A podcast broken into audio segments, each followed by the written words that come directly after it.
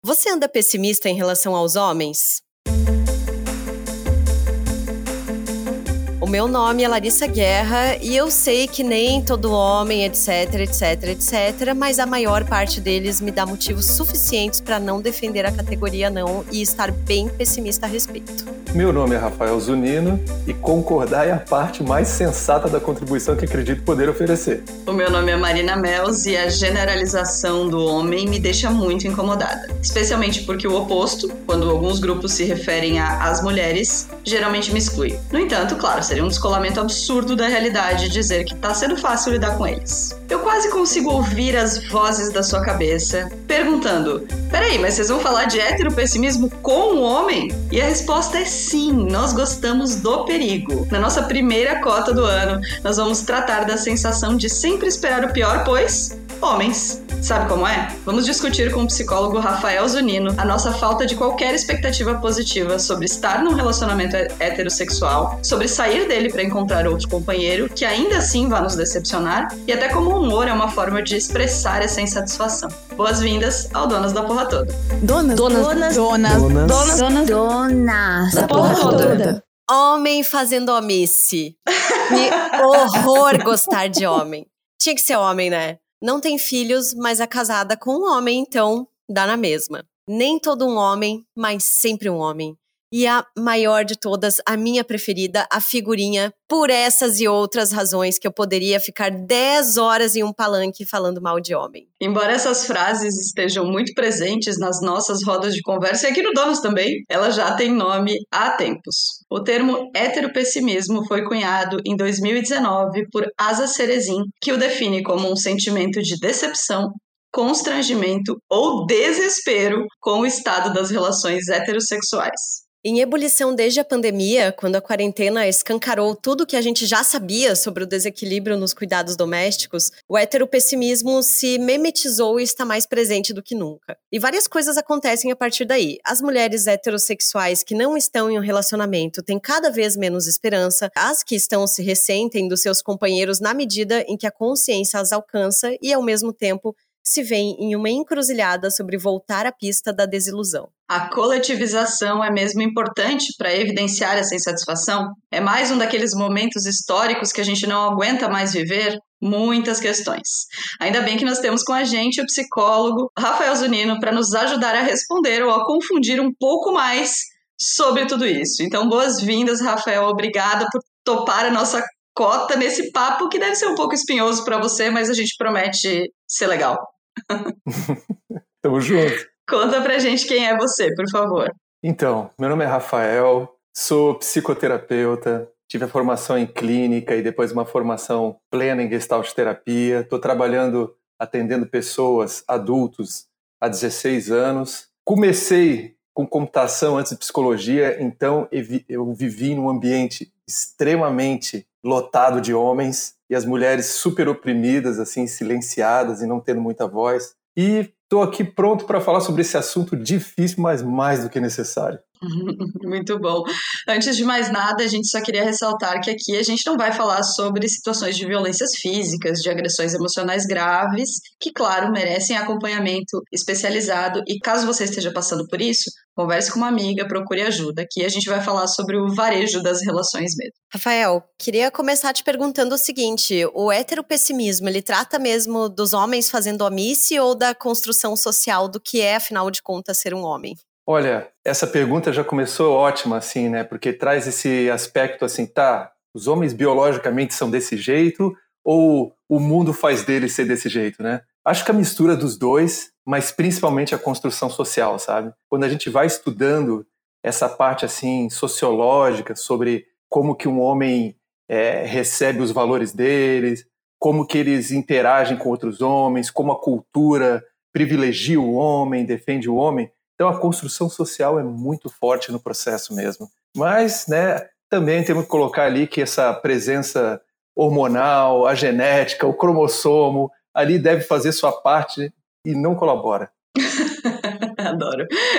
Não colabora mesmo. É, eu fiquei pensando muito sobre esse lance do, do homem e da construção social muito amparada pela sociedade que a gente vive, pelo machismo e tudo mais, né? E como ela impacta na forma como os homens lidam em suas relações heterossexuais, porque aqui a gente está fazendo esse recorte, obviamente, de homens que se veem diferentes das suas companheiras das suas parceiras, das suas esposas, né? Que não se veem num estado de, de similaridade, seja física, seja genética, seja é, comportamental com elas. E, de certa maneira, se veem, sempre se viram como superiores. E de, um, de uns tempos para cá, talvez estejam percebendo que não são tão superiores assim, e aí estão um pouco confusos com essa história, assim. Mas pra gente, é difícil separar, né? Artista da obra, assim. É difícil separar que você tá lidando com um homem que tá fazendo coisas que não são adequadas, que não são aceitáveis, e pensa, não, mas ele é fruto do patriarcado. Mas ele. Não, gente, não dá. A gente fica puta, a gente fica com raiva, a gente fica fazendo piada que é para não matar ninguém, né? Basicamente é isso que a gente tá fazendo. Não, com certeza. Eu tava lendo assim Asa Cerezin e o que escreveu sobre heteropessimismo, que até está chamando hoje de heterofatalismo, assim, né? E falando essa coisa assim de que tá, é para os dois lados o heteropessimismo, né? Tá falando da relação heterossexual e o homem é heteropessimista, a mulher é heteropessimista, só que as motivações dos homens são esdrúxulas comparadas com as das mulheres. É. Então, Chato. assim, é uma coisa.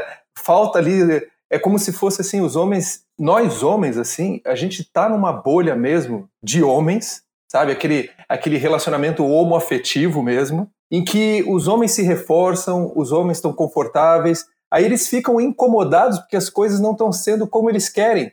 Não é como as mulheres que estão assim, do tipo, pô, a gente está sendo oprimida, a gente está sendo desconsiderada, a gente está sendo negligenciada, e qualquer coisa do, assim, né, que vai por esse caminho. Então, olha, essa bolha dos homens aí coloca eles nesse lugar assim de segurança que eles têm segurança até para falar besteira. A broderagem, né, Larissa Guerra? Esse A termo que broder- você ama. Ai, então, eu, assim, eu confesso que eu estava muito ansiosa para fazer esse episódio. e, e é bom que a, que a gente tá gravando no momento em que eu já fui treinar, que eu já tô endorfinada, então eu tô, assim, mais serena, mais calma, mais mansa, sabe? Porque eu tava até rindo com meu marido falando sobre isso, assim, meu marido trabalha num ambiente onde, sei lá, 90% dos colaboradores da empresa são homens, assim. E aí eu tava falando sobre esse pessimismo e tal, e ele disse: olha, realmente até eu tô pessimista, assim, olhando para os homens em que eu convivo e tal. E, e eu fico observando, assim, que eu não sei se é pessimismo ou se é uma absoluta descrença, sabe? Porque eu sei que a construção dessa masculinidade ela é nociva, inclusive para os homens. Mas eu tô muito cansada, assim, tô desanimada, sabe? Pensando que mesmo entre os homens mais esclarecidos, que a gente pode até chamar, assim, de aliados da, da equidade de gênero e tal, há uma infinidade de privilégios que eles usufruem sem nem ao menos se dar conta, assim, sabe? Ou até eles se dão conta, mas é meio que aquela coisa do, é, né, a vida é assim, que merda, fazer o quê, sabe? Uhum, bem nessa. É, é, um- é uma coisa assim interessante que eu comecei essa jornada de, enfim, de ir atrás, estudar essas questões todas, assim, porque eu vejo que tá tudo é, anda de mãos dadas, né? Essa questão, assim, né, o machismo anda de mãos dadas com racismo, com a LGBTQIA+, mais fobia, com até o veganismo, eu sou vegano e eu vejo também que todas essas coisas é uma tomada de consciência, sabe?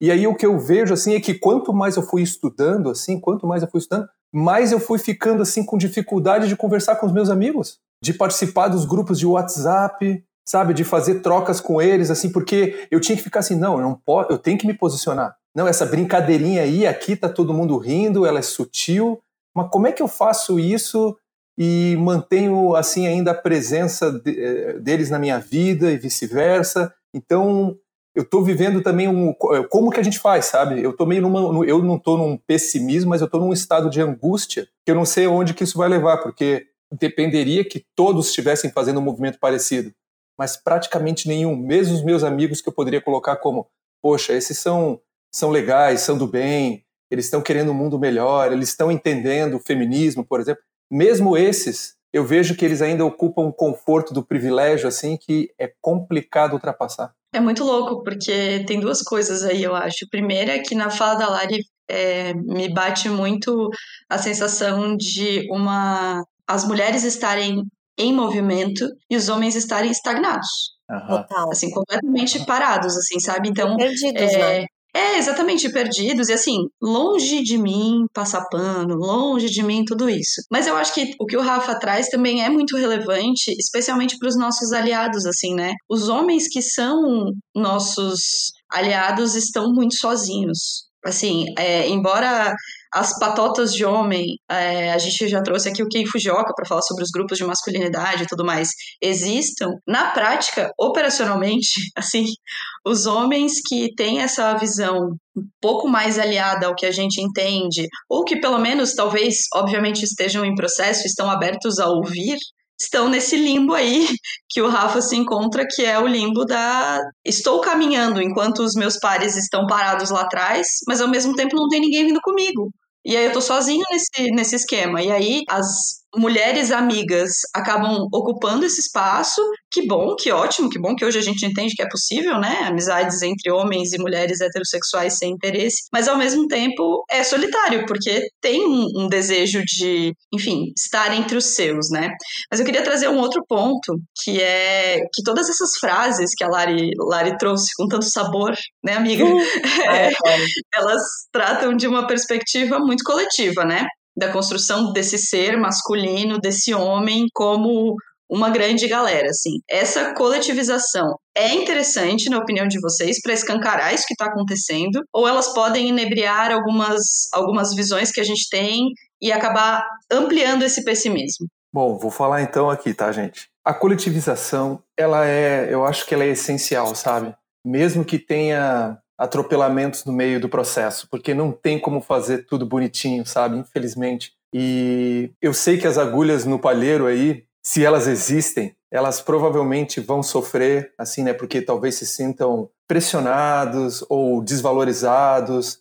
Pode acontecer isso, mas faz parte de um processo que eu acho que ele tem fases, assim, sabe? No meu ponto de vista. Então, por exemplo, eu eu tô nessa jornada com muito apoio e influência, assim que foi quem me colocou mesmo assim num trilho que eu que eu, hoje eu sinto que eu tenho uma clareza maior assim das coisas foi a minha esposa. Ela tem um posicionamento feminista muito forte e ela foi me dando aquele, né? Eu cansei ela, né? Aquela coisa, eu cansei ela de apontar coisas que, de apontar coisas que eram para ser óbvias, né? Tudo mais. E no começo eu brigava, daí eu fui entendendo ela foi me mostrando assim, ó, repetidamente, paulatinamente, em filmes, em séries, nos, nas falas dos meus amigos, nas pessoas à volta, enfim, era todo dia uma reflexão super importante, até que uma hora eu assimilei e digeri.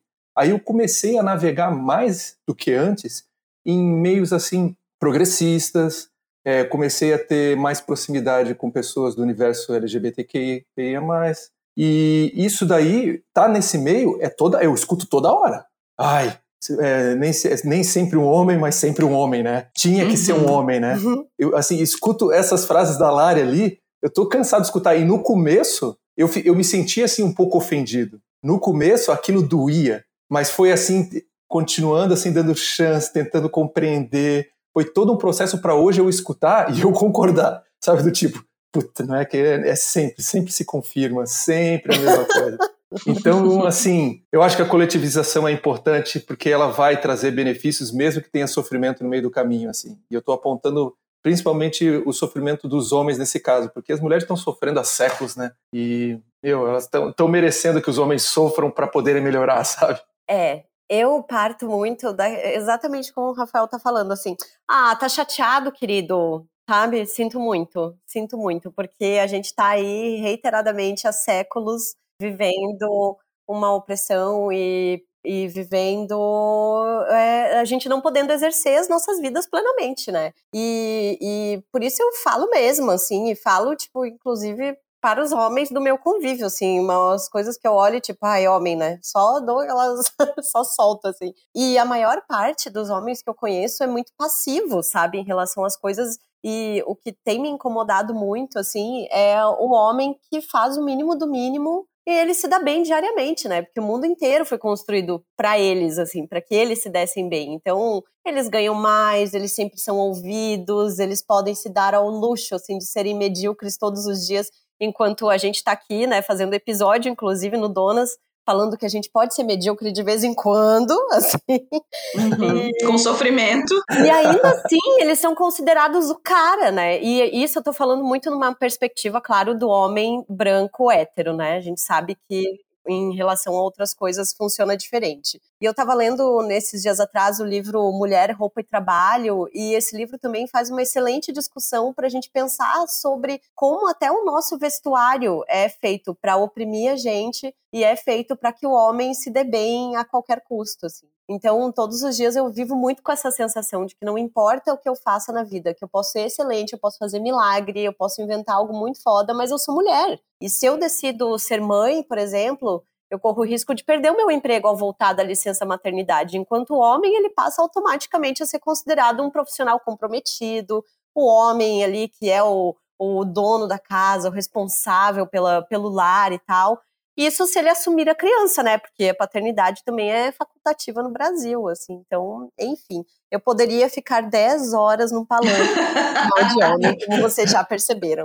Então, eu concordo com vocês. Eu acho que é, é... sim, tem um coletivo, mas eu assim, é, é uma postura muito minha, assim, eu e a Larissa discordamos muito, discutimos muito sobre isso fora das gravações, assim. Eu não gosto e não tomo para mim essa postura agressiva em relação aos homens próximos a mim. O que não quer dizer que eu não fale. Mas eu tenho. Eu acho que. Então, tudo que eu falar aqui vai parecer que eu tô passando pano, tá? Mas eu não tô. Na minha cabeça tá. funciona. Ela tá. Não, eu não tô. Ela tá zoando, não, eu não amiga. tô. não, eu não tô, e você sabe que não. Eu tô zoando, é, mas é, eu acho que eu tenho mais a sensação de que estes homens, como o Rafael, como os homens do nosso entorno, eles estão mais inconscientes do que conscientes. Eles estão mais sendo levados pelo fluxo do que conscientes do papel que eles estão exercendo. Então, a minha postura é muito mais de chamar para consciência do que de fazer piada, do que de reclamar, do que, sabe? É muito mais dizer, cara, olha só, há um pouquíssimo tempo atrás eu chamei um amigo pai e falei para ele, cara, você tá sendo um pai ruim você está fazendo isso desse jeito, isso desse jeito, isso desse jeito. Você nunca, você é homem, você nunca criou mulheres. Então você não está fazendo isso de uma maneira legal. Isso é muito visível. Eu prefiro essa postura um pouco mais de chamar para consciência e acreditar porque eu não sou tão heteropessimista assim, é, de acreditar que a partir do momento que eles tomarem consciência, eles vão pensar de uma outra maneira, pelo menos esses que são bem intencionados, do que esse lance do humor, da piada, enfim, tudo mais. Que é só uma escolha pessoal, não é um julgamento de quem se comunica errado, é só uma escolha. E é aí que eu acho que a gente diverge um pouco, assim. Essas frases que a Lari falou no começo do, do programa, né? Homem fazendo omisse, que horror gostar de homem. Eu não, não falo, eu não tenho elas no meu vocabulário, porque eu acho que existem outras maneiras da gente falar disso, assim. Da gente mostrar para os homens o quanto eles são passivos e confiar na boa intenção, sabe? Confiar no, no desejo deles, de novo, desses que estão próximos a gente, e que se são, eu parto do princípio de que se são homens que fazem parte do nosso convívio, eles são de alguma maneira bem intencionados, pelo menos em relação a gente. Então eu tenho um pouco mais de cuidado nesse lance de os homens, sempre é, bater nos homens, porque, como eu falei no começo, quando a maior parte das pessoas fala que as mulheres complete aqui qualquer coisa, eu não me sinto incluída nesse grupo. Então eu tento tomar um pouco mais de. Eu tento ser um pouco mais cuidadosa em relação a isso. Mas eu super entendo quem faz piada, pode fazer, pode me mandar figurinha, eu vou rir, vou reagir, tá tudo certo. É só uma postura minha mesmo em relação a isso. E Mari, assim, é, quando você fala assim dessa divergência com a Lari, assim, do meu, assim, olhando de fora, né, o meu ponto de vista, assim, eu vejo assim mais uma, um, assim, uma complementaridade do que uma divergência. Eu vou uhum. fazer agora aqui uma analogia que talvez seja infeliz, porque ainda é um contexto muito masculino, mas ela vai servir só para só para deixar ilustrado assim o que, que eu quero falar dessa complementaridade, que é assim. Vai falar rápido. de futebol, né, Rafael? quase, quase. eu Não. tava pronto, lá vem ele falar de futebol. assim, ó, pensa num, num exército. O exército ele tem várias funções tem o destacamento de frente, a galera que, né, que morre primeiro, tem a galera que vai brigar de um jeito específico, tem os estrategistas. Precisa de todas essas funções para o movimento, para ou combate, ou a, assim, a função que está sendo colocada ali, ela ser exercida da melhor maneira possível. Então, a gente precisa, assim, eu entendo que isso vale para qualquer lugar, né? não só para esse contexto do que a gente está falando, mas que a gente precisa das pessoas que sejam mais é, incisivas, mais assertivas, mais brutas, talvez, mais, assim, que se coloquem de maneira mais forte, e a gente precisa das pessoas que são acolhedoras, que estão olhando outros pontos de vista. Esses dois lados trabalhando em conjunto é melhor do que só um ou só outro, sabe? É, uma é bate, a outra sopra, sabe? É tipo isso. Olha ela falando que eu tô soprando e passando pano pro homem de novo, gente.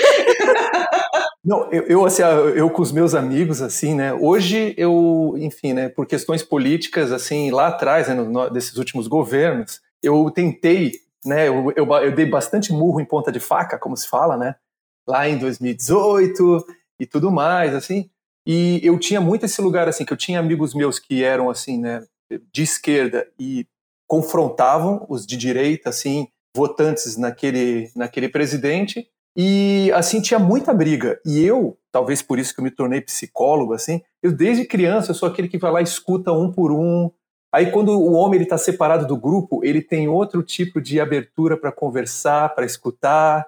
Aí eu via o que estava em jogo e algum, algumas poucas vezes eu, eu, assim eu consegui fazer um amigo meu assim pensar por um outro ponto de vista e amenizar e alguma coisa aliviar. Então assim essa postura acolhedora, o morde a sopra, é isso aí. Tem que ter isso. Tem que ter isso. oh, Rafael, é, já que tu entrou nessa questão de falar sobre política, essa é uma questão que me preocupa muito, assim, e que eu tenho lido muita coisa a respeito. E saiu recentemente uma pesquisa da, da Gallup mostrando que no mundo todo Enquanto os perfis progressistas e conservadores eram distribuídos igualmente entre os sexos até seis anos atrás, agora tem 30% mais mulheres progressistas do que homens. Você acredita que essas diferenças ideológicas também podem ter um papel assim no crescimento desse heteropessimismo? Olha, eu acredito que sim. Não estou vendo isso como negativo, mas eu acredito assim justamente porque se tem mais mulheres se posicionando e falando sobre isso, isso vai convocar mais mulheres para ouvirem, para se identificarem, vai trazer à tona um lugar de, né, vai tirar de um lugar de silêncio e vai dar uma voz. E isso daí vai fazer com que as trocas, a gente não tem controle sobre as trocas, né? As trocas vão levar para tipo assim, puxa, é, ela está indignada também. Olha só o que ela falou, meu, me identifico totalmente. Olha só, nunca tinha pensado por esse ponto de vista. E isso não tem jeito. Algumas pessoas vão ir para um lado, outras pessoas vão ficar assim, tipo, putz, agora eu tô. Nossa, eu nunca, nunca tive tanta desesperança, nunca fiquei tão descrente. Agora eu tô vendo que o, universo, é, que, né, que o mundo está perdido, que a sociedade não tem jeito. Faz parte, eu acho que tem relação assim. Quanto mais mulheres têm vozes, mais elas vão trocar e tem muito para trocar, né? Tem muito para conversar. E mais esse abismo entre mulheres progressistas, de, cada vez mais progressistas e homens cada vez mais conservadores vai se ampliar, né? Aham. É um efeito rebote, né? É, isso é uma coisa que me preocupa muito, assim. Inclusive, eu tenho visto é, muitos pesquisadores da ciência política falando que o que tem segurado a onda conservadora no mundo são as mulheres progressistas, basicamente, né? Olha só. É, é, mas aí, né, estão botando a culpa nas mulheres, né, de novo, né, quem fala isso, né. É impressionante, assim, como é sempre desse jeito. Ninguém olha assim, tá, por que, que os homens estão respondendo dessa forma? Né, esses Red Pill, esses MGTOW, né, essa galera, assim, que é, olha para isso e fica com medo da mulher. Ao invés de escutar a dor dela, fica com medo mesmo. Aí começa a Os ser... homens estão apavorados, né? Eles Eu acho que esse é o é, consenso. É, é, Bando de cagalhão.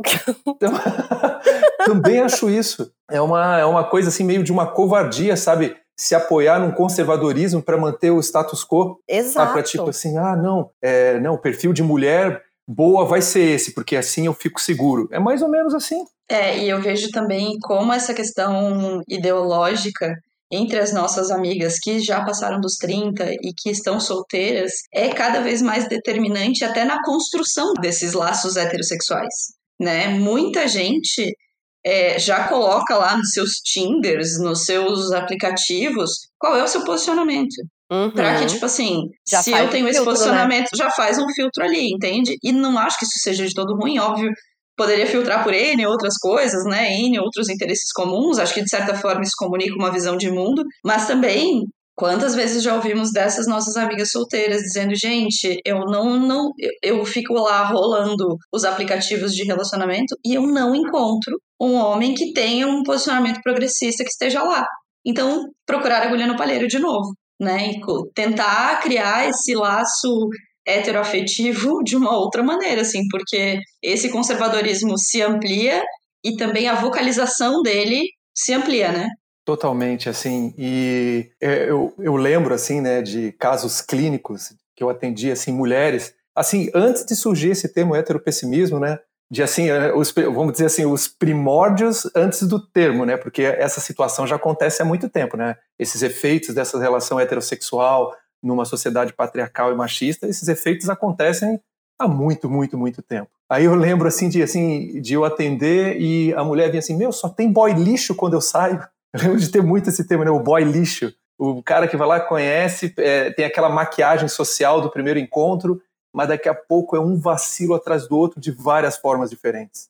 E aí, realmente, isso hoje está mais forte. Eu vejo que tem mais reclamação quando eu atendo mulher. Isso aparece mais com mulher solteira, né? Como falou que está no aplicativo de relacionamento, que ela vai lá e fala assim: ah, nem sei se eu não tenho nem vontade de ir, eu não tenho nem vontade de entrar em aplicativo. Mas olha aqui, eu marquei o cara, o cara tem até coisas aqui que eu, de afinidade, ele é bonito, não sei o quê, mas me dá uma preguiça de ir lá e aí ele chegar na mesa e falar uma merda e eu já é, brochar ali naquela hora que ele fala isso. Isso está acontecendo muito, muito, muito. É, é, eu percebo muito entre as minhas amigas, assim, exatamente essa descrição que o Rafael tá fazendo, de ai, nossa, fui pro, pro encontro, o cara falou alguma coisa ali que já não bateu legal e a pessoa já desistiu na hora, assim, sabe? Tenho, tenho observado muito isso. E, Rafael, assim, a gente já tem uma evolução também do boy lixo, que é o boy Chernobyl, sabe? eu tô ligado, tô ligado. Eu amo, tá? Quando fala Chernobyl, o dia que a minha prima falou isso, eu, tipo, caí na risada, assim, porque não, é imediatamente boa. você entende o que que é, assim. Uhum. Então, eu vou chamar aqui, vou evocar Ana Spengler, já supracitada aqui nesse, nesse podcast, que me fez nunca mais usar o termo boy para nada, porque um dia a gente estava conversando e ela me falou: Eu acho um pouco questionável como as mulheres chamam de boy, mas querem um homem. Aham, uhum. muito bom, ótimo. E aí eu nunca mais usei boy nada, porque é isso, as mulheres não querem garotos, elas não querem meninos, elas querem um homem né? As mulheres heterossexuais querem alguém que seja um adulto funcional, no mínimo, né? Que não seja um menino. Então, para mim, de novo, a minha forma de lidar com as coisas não é a certa, é como eu escolho. Mas o termo boy, para mim, foi riscado de todas as listas, porque eu acho que infantiliza e coloca de novo eles nesse lugar de. Mas eles são só os meninos, né? O Neymar com 45 é, anos. Né? Não, sendo eles são menino Ney. Né? Meninos. Né? É, tem 40 anos, o cara ainda tá amadurecendo, enquanto a gente com 10 anos já é madura, né? E aí eu vou parafrasear Spice Girls, tá? Porque. Porque na música Too Much, que eu traduzi na escola com 10 anos, a, a Mel C, que era a, a Sport Spice, ela diz que ela quer um homem não um garoto que acha que pode. Tá, então ah. fiquem com essa frase. Ótimo. Mas, Rafael, o humor e a acidez, eles são, assim, formas é, comuns de expressar esse heteropessimismo. É saudável expressar dessa forma? Muito boa essa pergunta, sabe? Porque, assim, né, é, resgatando Freud, já tendo uma leitura hoje em dia crítica do Freud no lugar de homem que ele ocupava, né? E ele trazia a questão do xiste, né? A questão assim de você falar de que o humor é uma das maneiras de você veicular alguma coisa que é difícil falar de forma séria, porque pode impactar muito. Então tem esse lado bom, humor e acidez ajudam com que você coloque e aí fique mais leve a situação e que outras pessoas assim escutem sem reagir ou sem levantar o escudo, né, né sem um homem levantar o escudo necessariamente, né? E as mulheres riem, riam juntos assim por, enfim, por uma questão assim de que se identificam. E o lado ruim é essa parte da repressão assim mesmo, né? Porque no fundo, os sentimentos que vão se encontrar ali vai ser raiva e tristeza, principalmente raiva, né? E essa raiva daí ela é suprimida quando a gente usa o humor, mesmo que ela escape um pouquinho.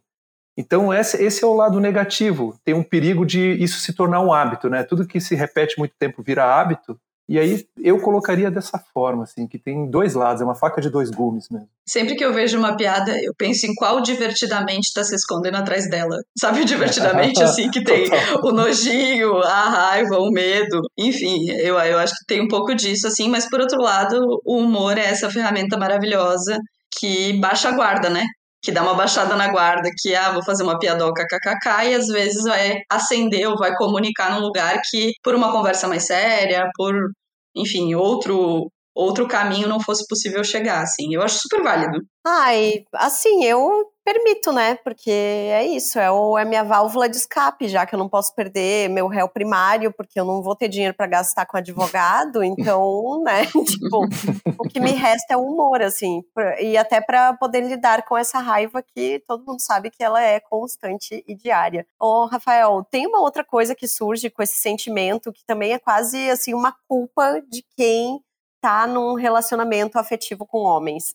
A Ana Canosa, que a gente ama, inclusive, ela trata da necessidade de auto-perdão da mulher hétero, sabe?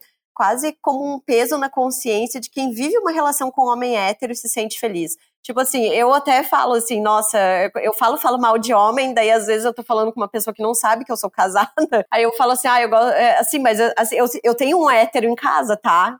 Ele é bonzinho, eu gosto dele, tipo, apesar de tudo, sabe?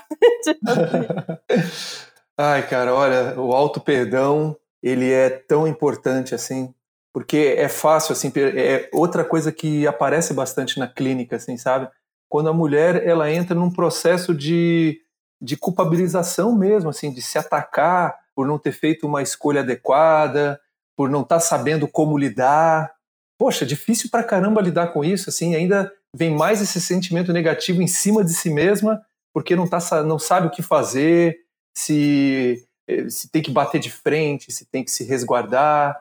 Então é um, é um trabalho tão solitário, em vez de ser um trabalho colaborativo entre homens e mulheres, eu vejo que as mulheres até até nessa questão assim, sabe, elas elas fazem ter uma sobrecarga e uhum. realmente o auto perdão é um tipo de é, é, é, o auto perdão ele, ele é necessário, ele é uma coisa legítima de acontecer e assim sem isso eu acho que fica muito pesado mesmo. Então eu, eu concordo com a Ana ali, sabe? Eu vejo também desse jeito. E tem uma coisa que eu acho complexa no nosso cenário de mulheres hétero que estão em um relacionamento, que é às vezes a gente saber dividir, sabe? Saber o que às vezes não não trazer para uma relação uma coisa que é do coletivo sabe? Não ficar com raiva de um homem quando você vê uma notícia, quando você se dá conta de um comportamento e tentar individualizar aquele ser, sabe? E, e parar para pensar que, de novo, é nem sempre um homem, mas sempre um homem. Que é assim,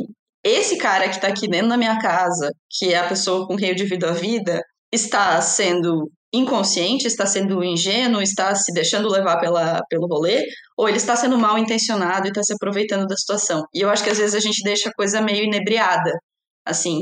E aí eu acho que vem essa culpa, assim, de. É, é, é uma piada também recorrente entre as mulheres hétero dentro desse contexto muito pessimista, de, pô, como eu queria gostar de mulher? Cadê a cura hétero? né? Como eu queria. É... E aí eu acho que tem uma outra coisa, tem, tem um outro sentimento aí que é esse: é tipo, beleza, eu tô aqui falando mal dos homens como categoria, generalizando, mas ao mesmo tempo existe uma pessoa na minha vida que eu amo e eu, às vezes eu sinto culpa por esse amor, sabe? Então é uma coisa é um sentimento esquisito de lidar, e acho que a Ana Canosa falou muito bem sobre isso no episódio que eu vou indicar, inclusive, no Mesa de Bar, em que ela fala, ela e a Natália Cruz, que é humorista, o que é ótimo também, né, porque tem, tem um humor, é, falam muito sobre isso, assim, como é importante a gente individualizar quando é necessário individualizar e coletivizar quando é necessário coletivizar. Porque senão a gente vai ficar achando que todos os estereótipos negativos sobre o homem estão na pessoa que, com quem a gente divide a vida. E daí não dá, né? Porque aí você não precisava dividir a vida com essa pessoa. Poxa, muito legal essa estratégia. E, enfim, né? É uma coisa assim que realmente, para ter menos embate, menos conflito, menos atrito do que o que já está tendo, assim, essa daí é uma, é uma possibilidade, é uma possibilidade de encaminhar para um lugar um pouco mais leve, assim, e ao mesmo tempo manter, assim, tipo, ó, estamos percebendo, estamos constatando, continuo tendo mais dados, as estatísticas só aumentam e se confirmam. É, ô Rafael, como que a gente faz então para tentar assim lidar com esse pessimismo? Dá para a gente tentar condensar tudo que a gente está falando aqui em, sei lá, duas, três coisas simples assim? Ou isso é muito mais complexo e não adianta, nós vamos ter que ter paciência mesmo? A paciência continua, né? Essa, é. essa demanda por paciência é incrível como ela não se esgota. E olha, eu vejo assim que é necessário que continue esse assim não, não reprimindo. Essa é uma coisa que para lidar com esse pessimismo, para florescer coisas novas a partir dele, é preciso assim que continue olhando para o que está sentindo. Isso vai ser sempre um norte para ver onde que isso vai levar. Quando eu estou atendendo uma demanda em que a história da mulher está passando por essa questão também e ela está dizendo ali para mim, é importante assim aprender a identificar as red flags, né, quando está conhecendo um homem e ver assim os pequenos detalhes que já dão indícios de alguma coisa e aí ver assim, tá, o que fazer com isso? Pô, começar a se experimentar, de dar um toque, de falar que não gostou, né, dar um toque assim do tipo, pô, aquilo ali que você falou, não achei legal, de se comunicar assim, sabe, de uma maneira assim, aprender, porque não é fácil, tem um monte de coisas assim que promovem resistência, mas de começar a olhar por esse lado assim do tipo, não, tem que me apropriar do que eu estou sentindo, apropriando do que eu estou sentindo, eu vou constituindo o meu, meu valor, eu vou gostando mais de mim, e tá, eu tô, eu tô triste com a situação, tô desesperançosa, mas é uma, é, infelizmente, é uma jornada que ela é, ela é gigantesca, porque é um coletivo, ela é cultural, ela é histórica, e, enfim, fazer terapia, ler, dar risada, tomando um vinho, conversando, trocando com as amigas, assim, se apoiando, enfim, eu vejo que é por aí, sabe? É, eu acho que a minha estratégia tem sido a de tentar me fortalecer com as minhas relações, assim, de amizade entre mulheres, é, confiar nos homens que estão à minha volta e às vezes também é, falar, às vezes às vezes falar pela raiva, às vezes falar um, ô oh, querido, né? Tipo, ser, tentar ser de boa, assim. Mas eu também parto muito dessa ideia de que, pelo amor de Deus, né? Tu é um homem adulto, se vira, sabe? Tipo, uhum, às vezes eu também totalmente. parto um pouco disso, assim, de que, cara, eu não tenho filho, não sou mãe de ninguém, tipo, se coça. Se eu tenho que fazer esse movimento de aprender coisas e tal, então talvez seja interessante você também, assim. Mas, mas eu acho que também é muito importante que a gente se fortaleça enquanto mulher, assim, nas nossas relações e que a gente busque seguir em frente e olhar uma para outra também com essa confiança, assim, de que, cara, não tá fácil, mas a gente tá junto nisso, assim, sabe? A Deia Freitas fala, né? Não seja ONG de macho. Exatamente. Ideia maravilhosa, a gente ama. Não, e assim, é, é, mas você vê como é difícil, como a, a relação ela, ela verticaliza, assim, ela sai de uma, de uma troca horizontal, porque tem toda hora esse reforço social, é uma pressão visível agora, quando a gente fala sobre isso, mas invisível, de a mulher ocupar esse lugar parental, assim, né? Meio maternal, que é do tipo assim, tá, vou, eu, não é que eu estou passando pano, mas eu vou dar aqui um toque para ele, eu vou ensinar ele. Então, é difícil assim para a mulher manejar, né? Para ela, pô, cair nesse lugar, vai cansar ela e vai ter um efeito na relação, né? Quando é numa, num relacionamento amoroso, no caso. E não fazer isso também assim deixa uma coisa assim do tipo, tá, e aí, o que está realmente acontecendo? Porque os homens estão numa bolha tão grande que a autopercepção deles é fechada. Não é uma autopercepção que inclui o que eles estão vivendo na relação é uma autopercepção de tipo, o que, que eu estou tendo ou o que, que eu não estou tendo. É, e a sensação é que só temos essas duas alternativas, né? Ou você não vai encontrar alguém, ou você vai ter que despender de uma carga emocional, é, mental, de paciência, de cuidado muito grande para poder, e aí eu vou usar um termo propositalmente que eu não gosto, tá? Mas para assim, ajudar este homem a, né, a encontrar uma consciência que supostamente ele já, já deveria ter.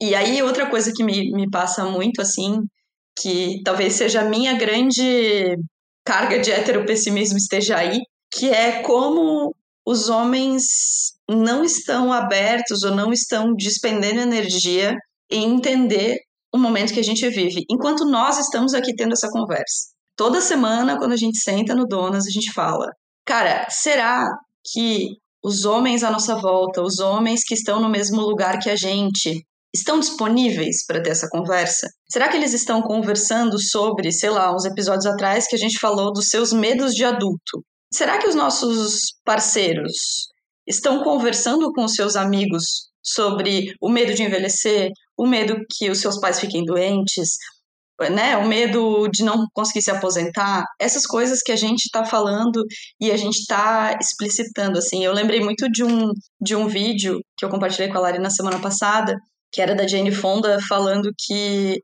enquanto os homens sentam-se lado a lado para ver alguma coisa, ver o futebol, ver o bar, ver, né? As mulheres sentam-se de frente uma para outra para falar sobre o que elas estão vendo nos olhos uma da outra. E eu acho que essa falta de abertura dos homens, que é cultural, eu sei, todo esse esse preâmbulo que a gente já fez, é para conversarem, para estarem abertos, é o que mais me deixa pessimista é o que mais me puxa para, cara, não tem, não tem para onde a gente ir, assim. Porque a nossa bolha é uma bolha muito pequena. Mas fora dela, quando a gente dá uma esticadinha fora dela, a gente já percebe que não, cara. Não, os homens não estão dispostos, os homens não estão bem intencionados, eles não estão dispostos nem a ouvir, nem a uma escuta sem julgamento, sabe? Então, o meu hétero pessimismo, só para não parecer que eu tô aqui linda e vomitando arco-íris, mora aí. A minha desesperança mora na falta de atitude, de movimento dos homens em relação ao que está acontecendo no mundo, assim. É, e os que se movem ainda assim, é, tá, parabéns, né, mas parabéns por fazer o mínimo, né, de novo, tirando um meme, assim, de, eu, e uma coisa que me incomoda muito, pra gente fechar, assim, é o homem que diz assim, não, porque eu sou muito parceiro das mulheres, porque eu tenho até uma irmã, eu tenho uma filha, Ai, sabe? gente. Tipo, ah, ah, sabe? tá, é com isso que eu quero concluir. Não quer dizer se você tem filha, se você tem irmã, não sei o quê, tipo, você tem que ser com todas as mulheres, assim, não é, né? Tipo, eu, ai, enfim, pronto. Falei. É, eu, eu, posso falar uma última coisinha também? Vai, por favor, Rafael. Então, é, uma das coisas assim, né, que eu percebi no meu processo, que ele ainda está em andamento, eu ainda tenho muito para percorrer, que assim é transformar em mais atitudes por conta própria, né? Tudo aquilo que eu vou traduzindo, que eu vou escutar mais, escutar sem julgamento, que nem você falou. E uma das coisas que eu percebo assim da, do meu processo é como eu fui assim é, assimilando em camadas. Eu comecei, eu transformei meu Instagram como se fosse um jornal, assim, né? De ficar acompanhando um monte de perfil feminista, um monte de perfil LGBTQ, é, um monte de perfil antirracista, e isso daí, aos poucos, eu fui assimilando coisas que eu achava que eu já tinha assimilado, mas passavam alguns meses lendo todo dia, que deu, ai, agora que eu entendi, que viagem que eu não entendi antes. Aí eu vou percebendo esse processo fisiológico, sabe? Que a coisa é tão antiga, é tão assim profunda que não tem, assim, eu não vejo outra saída que não seja a insistência, a perseverança, a continuidade, sabe? Para poder, assim, dar chance da coisa acontecer e ainda não é nenhuma garantia, mas é um processo bem árduo, assim mesmo, assim. Haja paciência das mulheres, meu Deus. É, pra gente, eu tava aqui ouvindo também tu falando, e eu acho que eu convido, espero que homens estejam ouvindo esse episódio de hoje, porque eu não ia falar uma coisa, mas a Marina pediu para eu falar.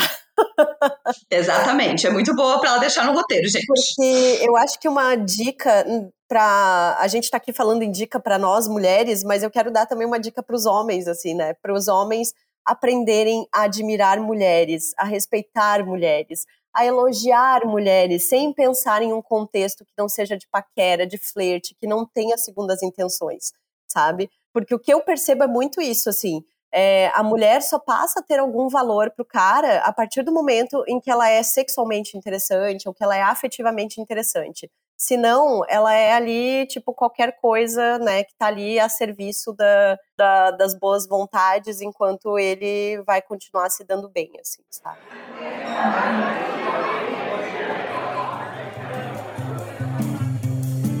Chegamos então à nossa mesa de bar, nossa mesa de bar que tem homens, tem mulheres, tem pessoas de todos os jeitos, de todas as formas para brindar com a gente. Quero lembrar você de seguir o arroba Donas da Petoda por lá. A gente tá contando várias novidades, inclusive na semana de 8 de março Dia Internacional da Mulher, teremos uma novidadona por lá. Então, acompanhe lá no arroba Donas da Petoda, porque não necessariamente aqui no podcast a gente vai conseguir passar todas as informações, porque como vocês sabem, a gente grava um pouquinho antes.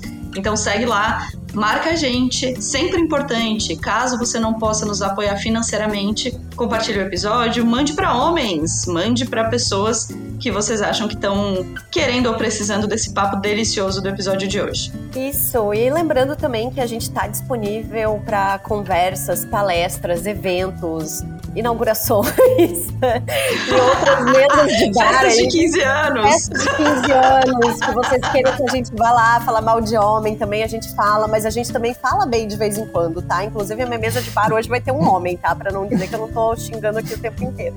Rafael, é, queria por favor que você deixasse duas dicas de alguma coisa que você tá lendo, vendo, ouvindo, seguindo, pode ter a ver com o nosso tema ou não, tá? Fique à vontade. Então, dicas, assim, é, por exemplo, dica para as mulheres, o que, que eu vou falar para as mulheres? Elas já estão sabendo muito mais, já estão num processo tão difícil, não sei nem o que dizer, sabe? Só assim, meu, eu acho que vocês já estão por dentro de todo o conteúdo, a coisa assim é mais de continuar é, aprendendo assim como lidar e tendo bastante lugar em que possa ser ouvida, que possa ser falada. Então eu não tenho nenhuma dica específica. Para os homens, eu falo, cara, cara, tem assim, tem que tem que pegar assim, o livro eu tenho visto que tem sido um tipo de, de produto mais difícil de consumir. Os homens assim, eles têm lido pouco assim, leem muito livro sobre uhum. finanças, é, sobre sobre arte da é, guerra, arte da guerra, coisas desse tipo. Então assim que os homens leiam mais sobre sei lá, masculinidade saudável, que sigam perfis assim no Instagram, canais do YouTube que falem sobre esse assunto assim de homem para homem, para ver se a coisa assim vai com o passar do tempo tomando forma, sabe? Mas eu não, infelizmente não tenho dicas assim pontuais específicas. Eu só tô, eu tô muito na torcida e querendo contribuir. Perfeito, olha só. Marina, tu tem dicas? Tenho, tenho duas dicas que têm a ver com o tema. O primeiro é o Sexoterapia sobre heteropessimismo, que tem Ana Canosa, tem Bárbara dos Anjos e tem Natália Cruz. É um papo muito, que trouxe muito, muitos pontos que a gente trouxe aqui também.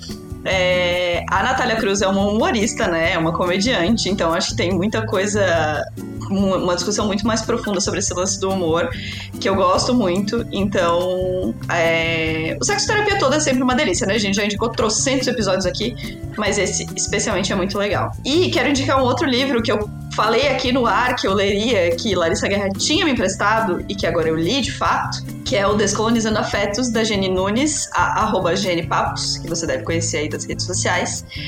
E aí, nesse livro, tem toda uma discussão sobre não monogamia, mas eu quero trazer dois pontos que para mim talvez te, te incentivem a buscá-lo. A primeira é uma discussão muito interessante sobre a institucionalização do casamento como o mais importante acontecimento da vida, não só no sentido afetivo, aliás, nem um pouco no sentido afetivo, mas muito mais no sentido burocrático mesmo, sabe? Me fez reparar coisas como, por exemplo, termos um nome para uma esposa ou esposo que perdeu a sua companheira, que é viúvo ou viúva, e não termos um nome para uma amiga que perdeu a sua amiga, não termos um nome para outros tantos lutos que existem na, na, na sociedade. Então, a hierarquização dos afetos, para mim, é o grande ponto desse livro, assim. Não é nem se você não tem interesse no assunto de monogamia, tá tudo bem, mas eu acho que ele vale muito por essas outras reflexões, assim, de como a gente hierarquiza afetos na nossa vida e de como o segundo ponto que eu quero trazer é sobre como a nossa sociedade ocidentalizada trata a independência como um valor né? E como a gente tem orgulho de dizer que nós somos independentes, que nós não dependemos de ninguém afetivamente, e como na cultura indígena, de onde a Jenny fala, a interdependência é o grande valor. É a gente de fato depender das outras pessoas e confiar nas outras pessoas e através dessa rede que se estabelece de interdependência a gente aliviar também o nosso nosso próprio peso emocional assim. Então, é um livro belíssimo, poético e muito interessante mesmo para quem ainda não tá nesse, nesse papo de não monogamia, também sobre esses outros aspectos, assim. Então, Descolonizando Afetos da Geri Nunes, que inclusive Larissa me emprestou, eu li com os grifos dela. Muito interessante isso de ler com os grifos da sua amiga. E você, amiga? Bom, eu vou indicar um livro com 40 anos de atraso. Porque assim, indiquei alguns episódios atrás, né, o podcast lá da Julia Louis Dreyfus com a Isabel Allende. E eu não sei em qual planeta eu estava, que eu nunca tinha lido nada de Isabel Allende, e fui ler A Casa dos Espíritos, que a Eluana, minha colega de trabalho maravilhosa, me emprestou. E assim, eu fiquei completamente obcecada. Eu li assim, sexta noite, sábado, no domingo à tarde eu terminei o livro, porque é maravilhoso. É uma história de família, me lembra muito 100 anos de solidão, tem muito de realismo mágico, mas também tem muito de história, de política, de contexto das décadas passadas na, na América Latina, assim. E também fala muito sobre mulheres, sobre feminismo, sobre homens, conservadorismo e tal. Então, é uma baita leitura, assim, se você estiver procurando um livro que é, assim, daquele livraço para se apaixonar, leia A Casa dos Espíritos se você ainda não leu, né? Porque é ridícula que eu não tinha lido. E o segundo, a segunda dica, para não dizer que eu não apoio homens aqui, eu vou eu vou recomendar o curso do Tio Virso sobre História da Loucura na Arte. Eu já cansei de indicar o Tio Virso aqui nesse podcast, eu sou apoiadora dele. Eu falo que eu compro qualquer coisa que esse homem quiser vender, assim, porque eu adoro o trabalho dele, as aulas dele são muito legais e ele vai ter um curso que começa agora em março, falando então sobre loucura na história da arte. Eu achei o tema interessantíssimo e é só acessar tiovirso no Instagram que você confere lá os detalhes de como se inscrever. E, gente, 130 reais por um curso de cinco aulas, assim, de duas horas cada, então vale demais a pena, tá? Incrível. Rafa, Muitíssimo obrigado pelo seu tempo, por ter aceitado esse tema. A gente foi falar contigo um pouco assim, com medo, você sabe. E quero ressaltar que Rafa também faz parte do nosso lugar de catarinenses não, não sintomáticos, né? Não praticantes. praticantes. Então, existe progressismo em Santa Catarina, gente. Estamos aqui para isso. Rafa, muito, muito, muito obrigada. Deixa suas redes sociais para quem quiser continuar te acompanhando, que a gente sugere, inclusive. Pessoal, é uma honra estar aqui. Poxa, muito obrigado pelo convite. Obrigado aqui porque conversar com vocês assim, eu que já escutei vocês falando, dando palestra, a gente aprende muito. Então assim, só me estimula a continuar querendo saber mais, querer aprender mais e fazer mais, principalmente, né? Então, muito obrigado por, por essa chance de estar aqui. E eu tenho um Instagram, que é rafa.zunino, e é minha única inserção no mundo da tecnologia. Já Ai, que namorei fazer um canal no YouTube, mas ainda não saiu. Quem sabe um dia. Chama a gente que a gente vai adorar divulgar, porque a gente sempre adora te ouvir falando também. Muito obrigado. Beijo, gente. Até Beijo. semana que vem. Beijão. Obrigada. O Donas da Porra Toda é uma produção independente. Produção, roteiro e apresentação: Larissa Guerra e Marina Mels. Edição e tratamento de áudio: Bruno Stolf. Mais informações no site www.donasdapetoda.com.br ou nas redes sociais no arroba Donas da Petoda.